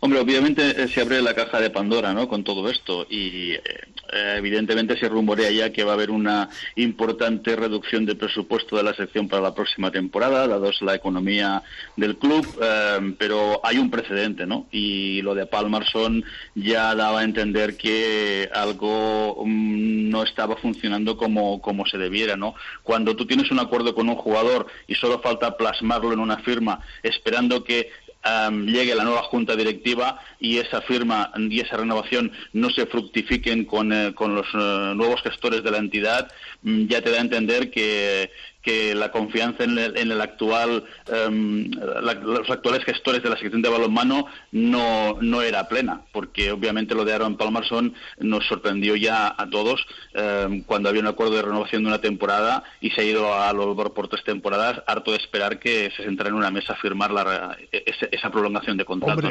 Ángel, por tanto, lo, lo, lo, que sería preocupante es que para la nueva junta directiva del Fútbol Club Barcelona, una sección como es la de balonmano en el Fútbol Club Barcelona se vaya a convertir en el patito feo, es decir, que vengan a volcar eh, todos los esfuerzos en el fútbol en el baloncesto. Eso sería lo, lamentable y por lo y, tal y como lo cuentas es lo que se me está dibujando a mí en la cabeza, ¿eh? No sé, eh, eso que aquí se. Claro, como hasta que no llegue la final de temporada la rueda de prensa oficial del presidente Joan Laporta y Xavi Pascual, en la que podamos atar mm, pues más cabos eh, que ahora están sueltos, pues todo es rumores, rumores y más rumores. Pero obviamente, ya te digo, mm, son circunstancias que, que obviamente eh, habrá que resolver porque tras la marcha de Pasqui se hace oficial también la de Fernando Barreito. Yo creo que es acción-reacción, ¿no? O sea que, que, en ese sentido pues va a haber un cambio. Ah, no sabemos si para bien o para mal y al nuevo que venga, al nuevo inquilino del banquillo azulgrana, qué le van a ofrecer o qué equipo le van a poner sobre, sobre el 40 por 20. ¿no? Y lo que se va desmontando, porque eh, Palmarson, Dolenets también suena que vuelve a Francia, eh, eh, bueno, no sé, es que, es que todo es una especie de rumorología que no ayuda en nada y sobre todo cuando tienen todavía por delante el título europeo que es el que está marcado entre ceja y ceja. Y David Barrufeta, todo esto, que es el máximo responsable de la sección, junto a Pasqui, que es el secretario técnico, pues aún no he dicho esta boca es mía, ¿no? Por ejemplo. Pues yo eh, tengo la impresión que el siguiente en caer es David Barrufet, porque además eh, creo recordar que una de las cosas que llevaba en ese listado o digamos eh, en, ese, en esa propuesta para ser presidente Joan Laporta, una de las cuestiones era en su programa quitar los managers de todas las secciones, salvo la de baloncesto. Por lo tanto, yo creo que David Barrufet desaparecerá del esquema de la sección del fútbol. Pues un, síntoma más para pensar que en el estatus blaugrana el balonmano va a dar un paso atrás. Hombre, y que actualmente no nos olvidemos, el, el, Barcelona creo recordar, y si no me corregís, que tiene un presupuesto en torno a los 9 millones de euros. Si eso se recorta, si se van fichas como Parmason, como Dolanek, como alguno más, Cuidadito, cuidadito, ¿eh? Que el balonmano español... se retiran también, ¿no? Bueno, y, que el balonmano español vive del Barcelona, ¿eh? Dentro y fuera. No nos olvidemos. Sí, no. No, yo te hablaba de los que se retiran, pues claro, ¿qué pasará con Raúl Entre Ríos? ¿no? Hay también un acuerdo del VAR para que se incorpore a la, a, la disciplina Técnica, sí. técnico, ¿no? Sí. Pero claro, veremos si el nuevo inquilino del Barcelona eh, de ese banquillo cuenta o no con él. Yo, evidentemente, sería un grave error no, no contar con la experiencia de, de todo un mito del balonmano nacional, el balonmano español, como, como es eh, Raúl Entre Ríos. ¿no? Igual pasa a ser el director deportivo, ¿eh? Vete a saber, bueno, ¿no? pues mira, ojalá, ¿no? bienvenido sería por, por el conocimiento de la casa y, por los el amor a esos colores que ha demostrado en estos últimos años. ¿no? Y, con la sección de División de Honor Plata, ¿qué va a pasar? ¿También eh, van a prescindir de ella para ahorrar gastos? Pues habrá que verlo. Pues Ángel, sí. no te puedo contestar porque no lo sé. No, no, no lo han puesto encima de la mesa, ¿no?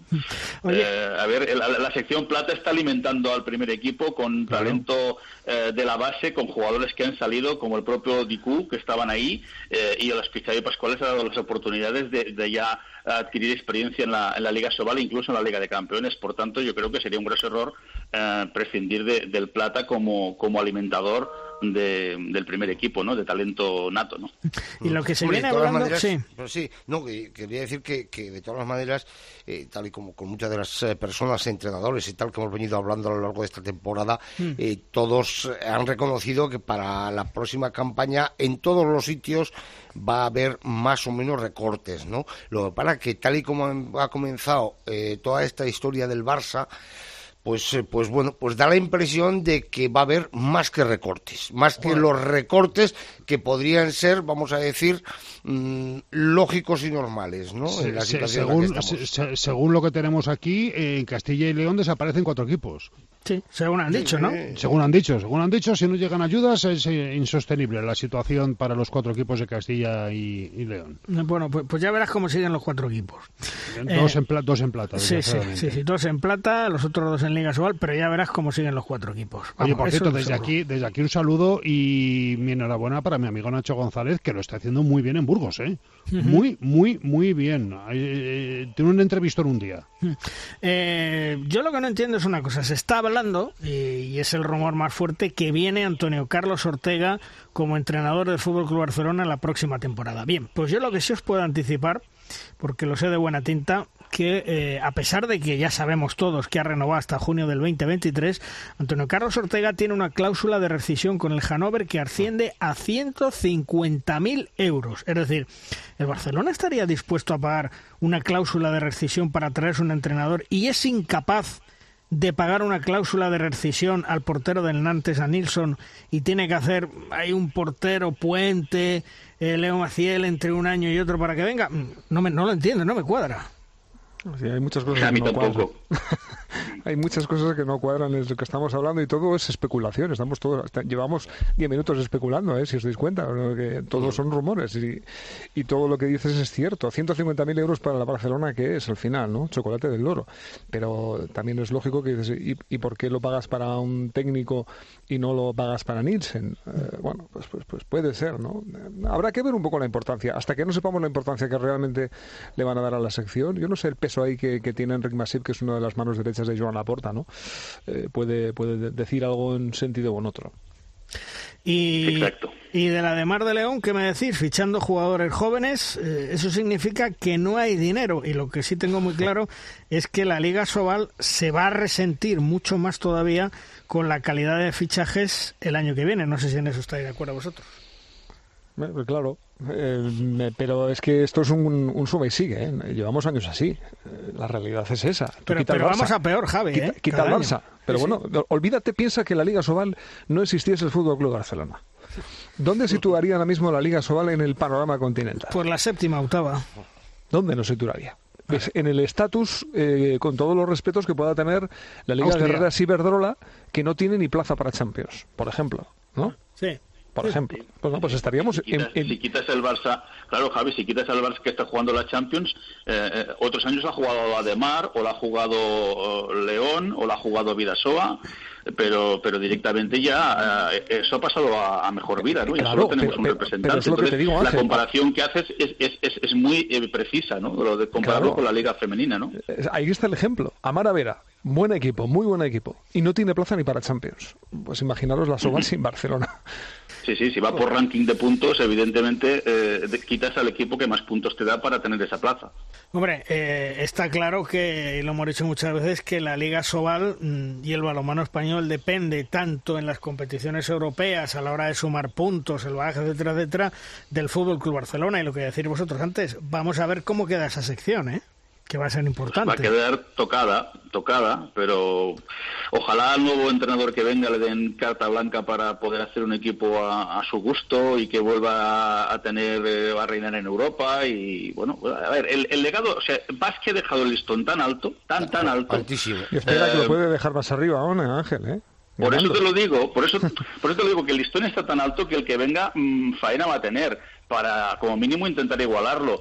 Em, el único que, por ahora tiene un, palmarés mejor es el Dream Team de Valero Rivera en su momento, ¿no? Mm, y Pasqui estaba camino de, si, hubiera, si hubiera continuado, mm, mejorar esa marca, estoy convencido. Por cierto, me cuentan mis pajaritos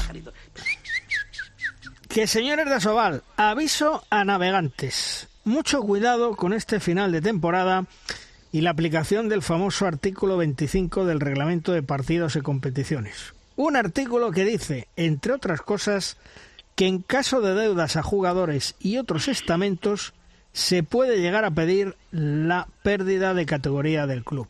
Y ya os adelanto que van a existir posiblemente denuncias de jugadores por no cobrar sus emolumentos. Este año ese artículo 25 puede dar algo de miedo a más de uno, atentos, porque no solamente se desciende deportivamente, sino también con ese famoso artículo 25. ¿eh? Mucho cuidado.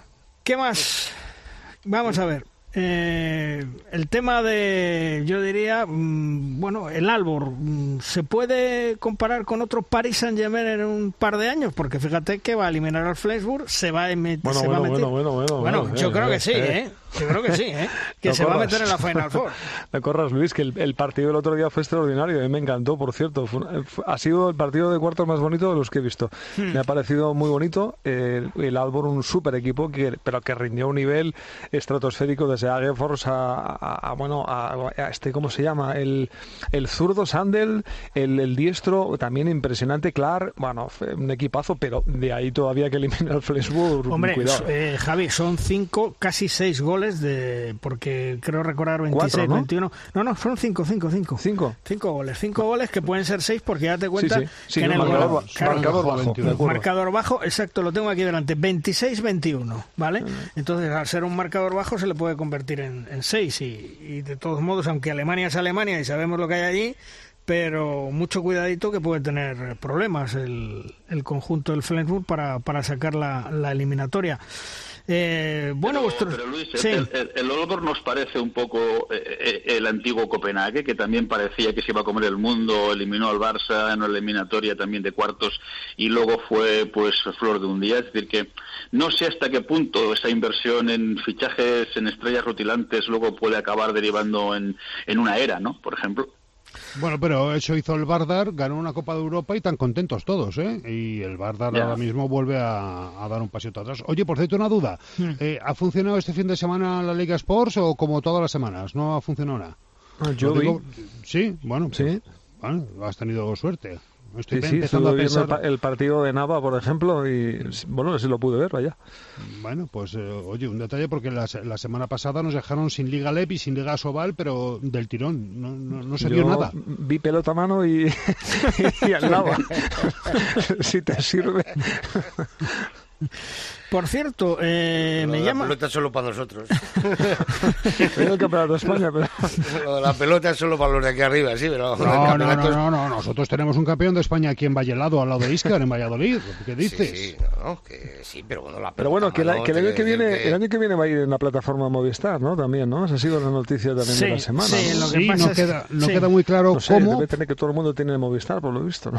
No, Hombre. no, hombre, también se va a poder ver, pero eh, no, no queda muy claro si va a ser solo en dispositivos portátiles o a través del codificador, del decodificador de la tele, porque a través del decodificador de la tele van a tener que habilitar mm, mm, 150 canales más.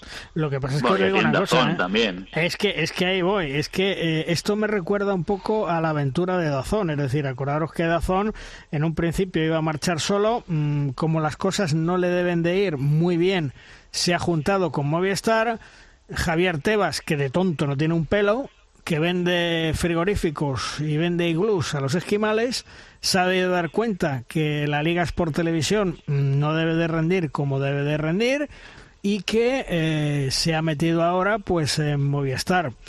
Yo si fuera Cluber de Asobal, cuando termine eh, el contrato, un contrato bastante jugoso que tienen en estos momentos de 900, 950 mil euros al año con Tebas, me preocuparía mm, qué puede pasar en dos años, ¿eh? porque hay quien lo dice, no, no, esto es un éxito y tal, pero mm, cuidadito, ¿eh? Mm, que esto es que a lo mejor la cosa no funciona. ¿Qué audiencias tiene la Liga Sports en balonmano, sabéis?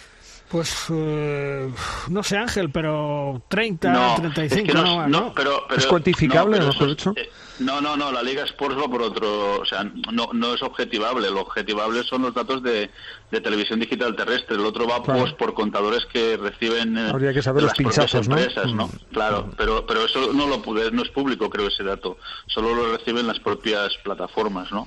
Sí, porque por Pero ejemplo... sí que es verdad que lo dice Luis, Luis que por ejemplo pues las audiencias de, de gol o de teledeporte sí que son públicas por lo que porque se publican. O sea, se- se- hay, hay, hay, hay portales especializados en televisión que las sacan a diario. Entonces, eh, pero la- estas sí que ver- verdaderamente las que son pinchazos o, o visitas en internet no, no son medibles o al menos sí que lo son. Si lo son, no son accesibles para, para conocer exactamente la gente que puede ver un partido a través de, de la Liga For Sports, ¿no? Antes le, le planteaba a Pillo y me decía Pillo que no hay que ser eh, o hilar tan fino. A mí me llama mucho la atención una cosa, las sorprendentes derrotas de la de Mar de León eh, en esta segunda vuelta de la liga ante equipos como Sinfín, que perdió 31-29, con Cangas 29-28, con Guadalajara este fin de semana 30-26, todos equipos necesitados de puntos para eludir el descenso y curiosamente conjuntos presididos por gente muy afín e incluso yo me atrevería a decir que amigos y colegas del presidente de la de Mar de León, Tano Franco.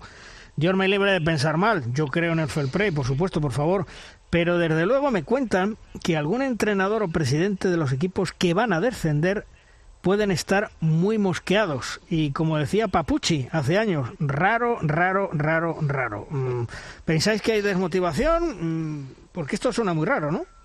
Bueno, es que es lícito un poco que cada cual se deje llevar en la medida que quiera o pueda, ¿no? Otra cosa es que tu deportividad te lleve a competir al máximo hasta el final, que eso es lo que se debiera eh, presumir de, cada uno de los que están, sobre todo en una, categoría de élite. Pero, no sé.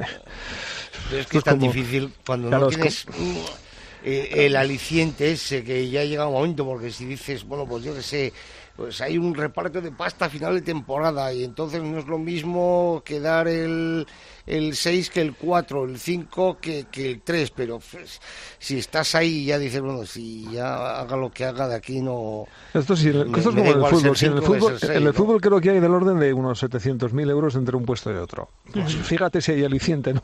Para, para competir hasta el final. Eh, si aquí no lo hay, mm, bueno... La pena es que vamos a llegar al desenlace del campeonato eh, con esos desequilibrios todavía de partidos aplazados en algunos equipos que, que van a ser ahora muy significativos eh, para decidir quién, quién cae o quién no cae. Eh, es que eso es lo malo. si, si, si sumas, o si, lo que dice Luis, si hubiera ganado esos seis puntos, estaría ahora cuarto, a un punto de, de, Huesca y uno por encima de Logroño peleando por el tercer puesto, ¿no? Porque el subcampeonato de Vidasoa parece ya cosa de los irundarras, ¿no? Pero claro, es decir, ¿qué diferencia hay eh, entre quedar tercero o, quedar sexto, como está ahora mismo, o, incluso séptimo, porque Cuenca lo tiene a un punto? Es decir, ¿qué, qué, diferencia hay de, una posición a la otra en cuanto a, futuro, no? Eh, pero mira, esto entonces ahora viene un poco a, hacer pensar y, mm, por qué la Copa en marzo. Claro. Porque la Copa en marzo, cuando vas a dar ya una plaza europea, eh, quitando esa opción, para mí mucho más justa, que es un torneo de regularidad, por ejemplo. Bueno, y, y, del trofeo de la galleta de la Copa Sobal ya no vamos a hablar porque meterlo ahí a calzador entre que termina la liga era un absurdo hace años ya. Bueno, pero es que, ahora, es que ahora más todavía, es que no sirve para nada, deportivamente no sirve para nada y lo único que le puede crear, yo lo decía el otro día, al Fútbol Club Barcelona y que toque madera Xavi es alguna lesión. Es decir, termina la liga, metemos la Copa Sobal con calzador porque algún club, entre ellos el Sinfín, se quiere llevar algún dinerito, sacar algún provecho para sus arcas e inmediatamente eh, la Champions League no entiendo que el Barcelona haya tragado. Es decir, como se le lesiona un jugador o un par de jugadores, mm, se van a acordar del tema. Por cierto, eh, ¿qué equipos eh, creéis vosotros que, van a descender? ¿Lo tenéis claro? Ya sabemos que está Puerto Sagunto, que está Cisne, que está Villaranda. Mm, entre Guadalajara y Cangas, ¿qué pensáis? Cangas está compitiendo. ¿eh? El otro día se les escapó el, partido de, de Nava pero pero yo lo veo compitiendo lo veo compitiendo hasta el final. Y Guadalajara ha ido en dinámica muy muy negativa. También es verdad que fíjate que la victoria con Ademar le da mucho mucho respiro y el que sí que está en, un poco trayectoria de caída descendente es Agunto ¿eh? cosa que tampoco me explico muy bien con, con, ese equipo que tiene pero realmente es lo que hay. Yo es que veo a, a, Cangas desenvolverse también en esta situación en esos barros verdad ¿Eh? sí sí sí. Eh, son tantos años moviéndose en aguas turbulentas que yo creo que el que tiene todas las de perder es el pobre Guadalajara, ¿eh? ¿Y tú, Ángel, cómo lo ves? no, yo, yo, me apunto a la teoría de, de, Luis de intentar, eh, bueno, a ver qué va, qué va a pasar, ¿no? Qué peso específico tiene cada equipo dentro de, de la propia asociación, ¿no? Y a partir de ahí, pues bueno, eh, deportivamente que cada uno se lo cae en el 40 por 20, ¿no? Hay un punto de diferencia eh, pero yo ahora mismo mm, veo más factible que se salve Guadalajara que no que no Cangas. Mm. Tiene, toda la pinta, lo para que bueno, es que, es que está siendo una temporada tan rara que vete a saber cómo va a ser eh, este final con lo que queda. Oye, y ya para ir terminando, me gustaría, eh, Ángel, eh, Javi, la valoración vuestra del sorteo del Europeo 2022 para, para España. Yo en su momento dije que me parecía un buen sorteo, que se ha eliminado cocos como Francia, como Dinamarca, como Hungría, mucho cuidado con Hungría, eh, como Croacia, y que, bueno, por dentro de cabe, un europeo todos sabemos que es muy duro, pero que no es un, un, mal grupo para España y que no son unos malos cruces en la segunda fase. ¿Tú cómo lo ves, Javi? Que no nos teman, que nos teman a nosotros, somos los vigentes bicampeones. exacto. Lo, y lo demás, pues me da igual, sinceramente. Si es que el, España es el, el vigente bicampeón, ¿eh? esto es todo, cuidado que se nos ha olvidado. ¿eh? ¿Y tú, Ángel? Yo exactamente igual, pero es que mmm, cuando vas a un, a un campeonato de estos con la con la mmm, vitola de, defensor del título, los que te tienen que temer a ti son el resto de rivales, no tú a ellos, ¿no? Y sí que es verdad que, que el sorteo pues eh, dejó a equipos digamos con mayor pedigrí fuera de, de, del, grupo, es decir, que en ese sentido pues no, no, no fue España o el equipo de Jordi Rivera a caer a, al grupo a un grupo del, llamado de la muerte, pero bueno, a mí me parece que, que los hispanos siguen siendo muy muy, muy favoritos uh, a intentar volver a ganar este, este centro continental y conseguirlo por, por tercera vez consecutiva, ¿no? Ya veremos, ¿no? Porque de todos modos las fechas pues uh, del 13 al 20 de enero de, del, del 13 al 30 de enero de, de, de, 2022, después de haber disputado esos Juegos de Tokio, finalmente se acaban disputando, pues veremos quién se queda en la selección. Hay jugadores que lo dejan, pero bueno, yo creo que lo que viene por detrás y los posibles recambios también son de suficientes garantías como para seguir soñando ¿no? con, este, con este equipo. Bueno, volveremos a ver qué pasa primero en esos Juegos Olímpicos, como comentáis, y luego un poquito más adelante estará ese Europeo 2022 en Hungría y Eslovaquia. Javi, un abrazo, hasta otro día, gracias. Déjame que felicite Sí. a la Antequera y la mejor Ah, noticia sí, del fin de semana, eh, esa petición de, de mano de, de Nacho del Castillo. Bueno, bueno, en bueno, bueno, ha sido tremendo. Espectacular, ¿eh? Oye, y- Ascenso y... petición de mano. Bueno. Y enhorabuena a Chispi, enhorabuena a Moyano, claro, claro, enhorabuena claro. a Baena. Bueno, bueno, bueno, bueno. No sé si seguirán la temporada que viene o no, pero desde luego es un toque de calidad para ese equipo. ¿eh? Bueno, pues ahí, ahí está. Enhorabuena para ellos. Pues enhorabuena a los Dólmenes de, de Antequera, enhorabuena también al Torrelavega que antes eh, hemos tenido a la Hermosa. Javi, un abrazo, hasta otro día, gracias. Hasta luego. Ángel, hasta otro día, nos escuchamos, un fuerte abrazo. Igualmente me sumo a la felicitación de Javi y recordaros que esta semana tenemos Copa de la Reina a partir del viernes en, Sí, señor. en Las Palmas eh, y vamos a ver quién el domingo se corona campeón. Lo veremos en Teledeporte. Bueno, ¿Y pues a quién, a- y a te quién le ha tocado el aula? A el Rocasa. Pero ojo que Aula está en dinámica positiva y ascendente, ¿eh? que no vaya a dar el sorpresón de los cuartos, ¿eh? Pues que sería- las de Peña son capaces de eso y más. ¿eh? Sería un sorpresón como un piano. Por cierto, muy bien el aula que tiene la plantilla cerrada para la próxima temporada prácticamente al 90%, algo que dice mucho de la forma de trabajar de este equipo. ¿eh? Pues ya sabéis, este fin de semana la Copa del Rey en Teledeporte con la voz del balonmano femenino en España, que es Ángel Cárceles, que nos va a estar contando, sin lugar a dudas, esa trepidante competición y bonita. Ángel, un abrazo, que lo paséis bien en esa Copa de la Reina. Hasta luego. Y, igualmente, gracias. Un abrazo. Vamos terminando programa, vamos terminando edición, como siempre, con el maestro, con Tomás Guas y sus 7 metros. ¡Lanza, Tomás! Malvarros Quitos, la Escuela Española de Entrenadores sigue triunfando. Hemos hablado alguna vez de todo esto, pero es que sigue la cosa. Para la próxima temporada tenemos ya dos entrenadores más que acaban de fichar por equipos extranjeros. Dani Gordo se marcha a Bielorrusia a entrenar al Meskov Brest. Y por otro, el gran Fernando Barbeito deja de ser el segundo entrenador del Barça y se marcha a Francia. Dos añitos en el Creteil. Entrenadores españoles, donde van, triunfan. Felicidades y mucha suerte. Terminamos programa, Juan Carlos, hasta la semana que viene. Hasta otra, chicos. Chema, hasta la semana Oye, que viene. Oye, Juan Carlos, antes de que te vayas, ¿sabes cómo se llama eso del sorteo? Hacer un logroño. Hacer un Logroño. Sí, hacer un logroño.